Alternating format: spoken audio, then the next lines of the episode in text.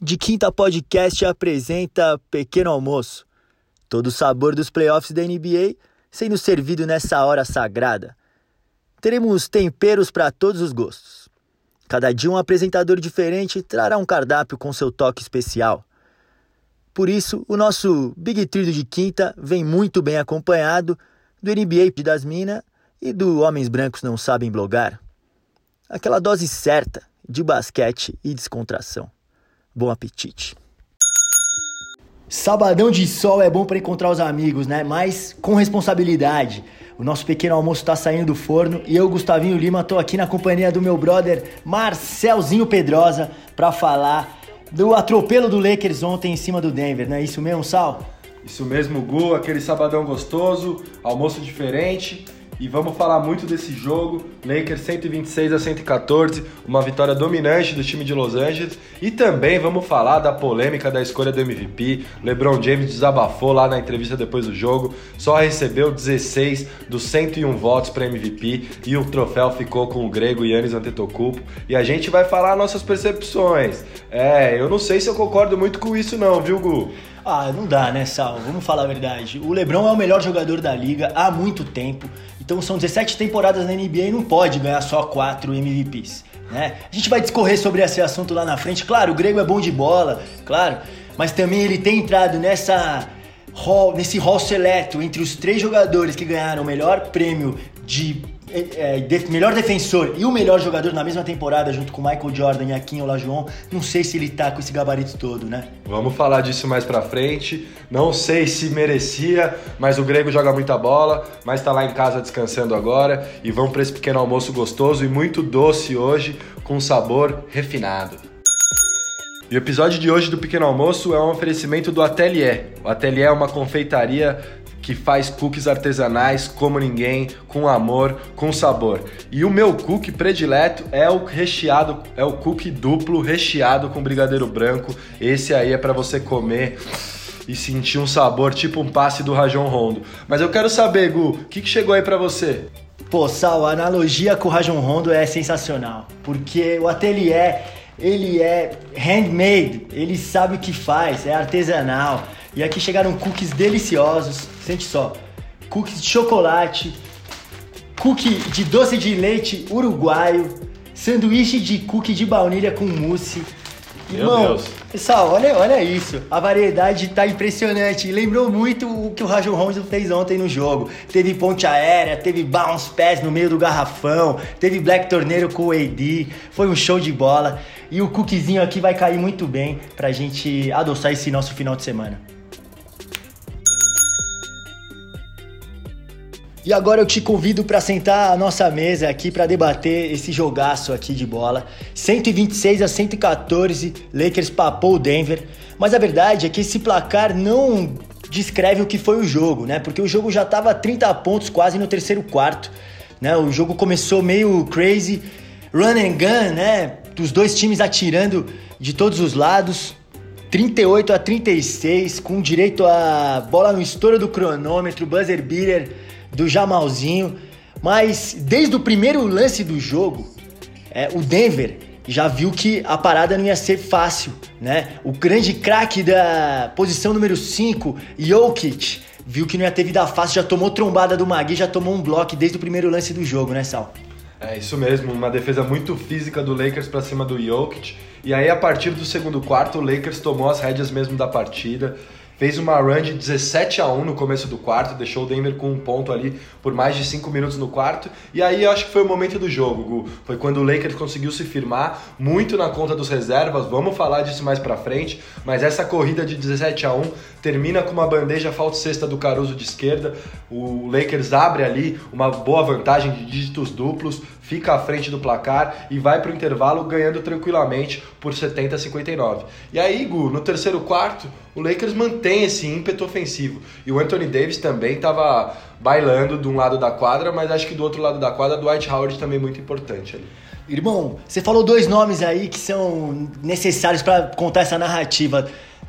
AD com 37 pontos e 10 rebotes, pegando ponte aérea, jogando um contra um, jogando no poste baixo, correndo bem a quadra. né? É um cara com essa envergadura, com esse tamanho, fazendo o que, que ele faz em quadra, né? É um dos melhores jogadores da NBA e é impressionante ver ele atuando. E o Dwight, ah, Dwight, Dwight Howard, você calou a boca dos críticos, né, irmão?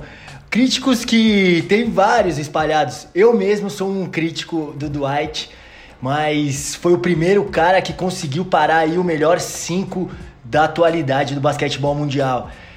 Jokic tinha passado por cima do Gobert contra Utah, pegou o Montrezl Harrell também, que é um grande defensor no Clippers também, e não sentiu dificuldade, mas ele não tinha pegado nenhum embate rua, né? E a verdade é que o Dwight entrou na mente dele. Não é isso mesmo, Daltinho? Eu quero um comentário do Dwight Howard, por favor. É, melhor trash talker do, da, do jogo por enquanto. Que isso, desequilibrou, tirou ganhou no psicológico agora. Dois minutos de Dwight Howard de desequilíbrio emocional por causa do Dwight. Pode falar lá, selo do psicólogo Daltinho. Tirei o Jokic do jogo. O Lakers abriu 10, 12. Essa voz do além, essa voz do subconsciente aí do nosso psicólogo aqui do de quinta Daltinho Pedreira foi maravilhosa, né? Entrou bem demais e mostrou como ter equilíbrio emocional é importante numa quadra de basquete. Mas uma outra coisa importante de a gente frisar desse jogo de ontem é que o Lakers mostrou a força do seu elenco, né? Calando muitos críticos aí, né, Sal? É isso mesmo, Gu, e no prato principal hoje a gente vai falar desse elenco de apoio do Lakers.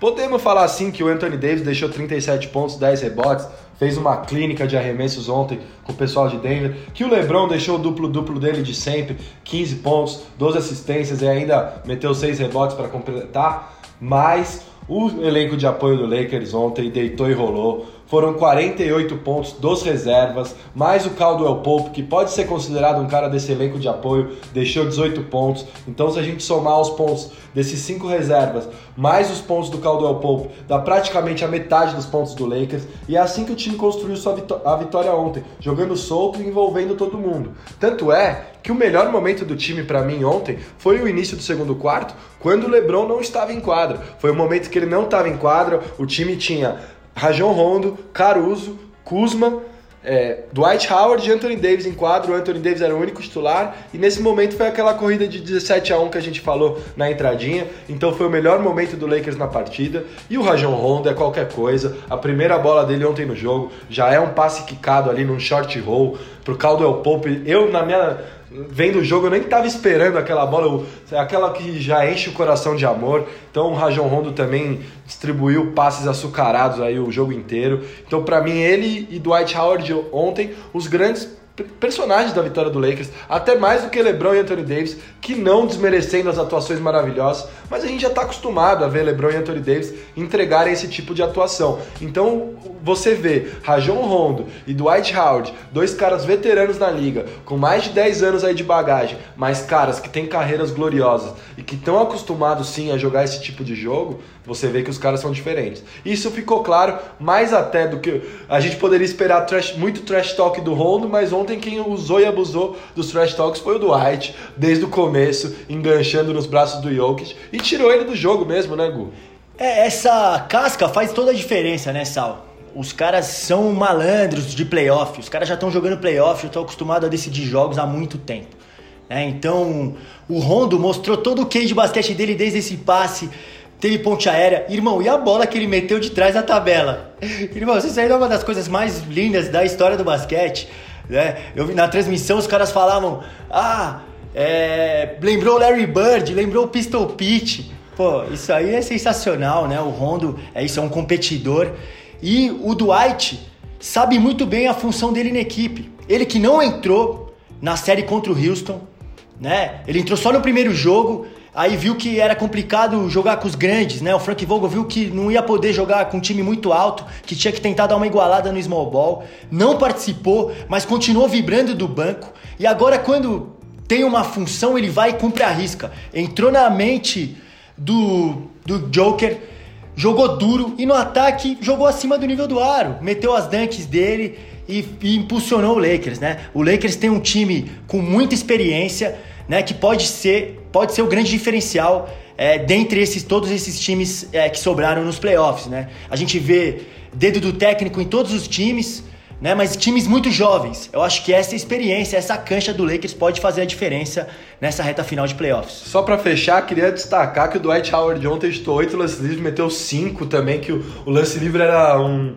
pesadelo na vida dele. Ele estava ontem na pegada, cavando asfaltos. E gostei muito que você falou. É um cara que não entrou na série anterior, tá lá na pegada. E também o Magui. O Magui começou jogando, deu um bloco no Jokic na primeira bola, mas o Dwight Howard entrou tão bem que ele não precisou voltar. Voltou só no finalzinho do jogo ali, mas estava o tempo inteiro no banco ligado, fazendo aquelas presepadas dele na comemoração. Mas o mais importante, na energia do time e a qualquer momento que ele precisasse entrar em quadra, ele estaria pronto. Então eu acho que essa é a grande virtude do Lakers. Os caras estão prontos e preparados preparados para essa, essa batalha que é os playoffs da NBA. E você me falou um negócio que me chama atenção. Essa vibração do banco tá maravilhosa de ver. Né? Eu tava ouvindo um podcast do JJ com a Subird, e aí ela fala o seguinte: ela fala que a, a, o próprio banco tá tendo que ser a torcida. Né? Porque tem os barulhos da quadra, mas eles têm que motivar, eles têm que dar injeção de ânimo no time. E o Lakers faz muito bem, e isso está sendo muito gostoso de assistir, todos os bancos vibrando e acompanhando o time, mesmo estando fora da quadra. A sobremesa de hoje vai ser o cookie aqui do ateliê, né? Antes de falar qualquer coisa, eu vou pegar um vegano aqui, né? Porque você vê que a, a chefe Virgínia do ateliê, ela tá se preocupando com todo mundo. Então, tem cookie vegano também. E eu vou provar ele agora porque, né, eu tenho curiosidade também. Hum. É louco, Sal. Hum, cookie vegano de lavanda. Que coisa deliciosa. Meu Deus do céu. E desculpa falar mastigando assim, tá? Mas tô contagiado aqui com o cookie. Então, você que quer experimentar essas coisas deliciosas, não perde tempo não. Entra no arroba de confeitaria ou ateliê, se lê assim mesmo, viu? Com dois acentos. Ateliê, é isso mesmo, da chefe Virgínia. E faça seu pedido aí, chocolate, Romeu e Julieta, doce de leite, e eles vêm numas latas personalizadas, muito charmosas. É uma fofura mesmo todo o trato da chefe Virgínia. Então, aproveita, adoce a sua vida e mais amor, por favor. Sal, já tô passando um cafezinho aqui pra gente, aquele coado bem saboroso, que combina muito bem com esse cookie também. E eu queria deixar aqui uma indagação né? Na verdade, um protesto aqui em relação ao que a gente discorreu no começo sobre o LeBron ter ganhado só 16 votos dos 101 possíveis para a eleição de MVP. O melhor jogador da liga, disparado, o jogador mais impactante dentro de quadra, receber só 16 votos para mim é uma ofensa. Ele que consegue agregar coisas no jogo dele toda a temporada. Esse ano, por exemplo, ele jogou como point guard, como armador e foi um dos líderes de assistência. Ele é um líder dentro de quadra, acha todo mundo na hora certa, é um competidor que impressionante o, o quanto que ele consegue melhorar a cada ano. Para mim ele foi o melhor do ano e vou te falar, eu ouvi um papo entre o Shaquille O'Neal e o Draymond Green conversando sobre isso, em que o Shaq fala: Cara, o LeBron é o melhor jogador do mundo e enquanto ele estiver concorrendo ao prêmio, ele tem que ganhar. E eu concordo muito com o Diesel. Você concorda também, Sal? Ah, concordo demais, Gu. Eu sou até suspeito para falar, mas destas 17 temporadas que o LeBron jogou, eram no mínimo 8 troféus na estante. Vale lembrar que ele tem 4 MVPs, ganhou duas dobradinhas, 2009 e 2010, pelo Cleveland Cavaliers, 2012 2013 pelo Miami Heat, mas essa temporada ele merecia demais, como você bem falou, se tornou mesmo um armador, terminou a temporada regular como líder de assistências da liga, superando todos esses caras que passam bem a bola e continua sendo o LeBron, impactando muito o jogo, muita força física dos dois lados da quadra, muito entendimento de jogo e ele é o jogador mais valioso da NBA sim. Quer a liga queira, quer não. E o LeBron ficou chateado. Ele não tinha se pronunciado, o anúncio foi feito meados de, da, da nossa tarde aqui no Brasil é, de sexta-feira, horas antes desse jogo 1. Ele estava muito focado no jogo, mas é claro que na coletiva de imprensa, depois da partida, os jornalistas iriam perguntar para ele. E antes mesmo do jornalista terminar a pergunta sobre isso, ele já fala: It pissed me off, me chateou. E ele deixa claro que não o fato só de ele não ter ganho o prêmio não tira os méritos do Yannis, mas ele só receber 16 votos dos 101 possíveis soa até como uma ofensa ao rei de todos, a esse melhor jogador, ao cara que domina as quadras da NBA há 17 anos. Então eu fico um pouco ofendido e a gente termina esse pequeno almoço de hoje em tom de protesto, né, Gu? É isso mesmo, Sal. Né, porque assim, o, não que o Giannis não mereça. Né? Ele, o, o Bucks teve a melhor temporada e ele ainda jogou melhor, teve números mais expressivos. É que o papai LeBron é o, realmente o rei. Alô, Adam Silver, fica uma sugestão aqui. Cria o prêmio MVP LeBron James. E aí tá tudo resolvido. Aí você pode dar pro Giannis. Beleza? É isso mesmo. Sal, foi irado gravar dessa ter você aqui no nosso final de semana, no sabadão, para trocar essa ideia no pequeno almoço. E amanhã a gente tá de volta. Valeu, Gu, sentado à mesa almoçando aqui com você, falando muito de basquete, naquele papo bom, olho no olho. Tamo junto. E galera, falo toda vez, vamos de pequeno almoço até o fim dos playoffs da NBA. Tamo junto. Fui! Uh! O Pequeno Almoço é um projeto colaborativo entre De Quinta Podcast, Homens Brancos Não Sabem Blogar, NBA das Minas e o Hustlers BR. Produzido por Adalto Pedreira, Dedé Cavalieri e Ramon Prado. Até amanhã.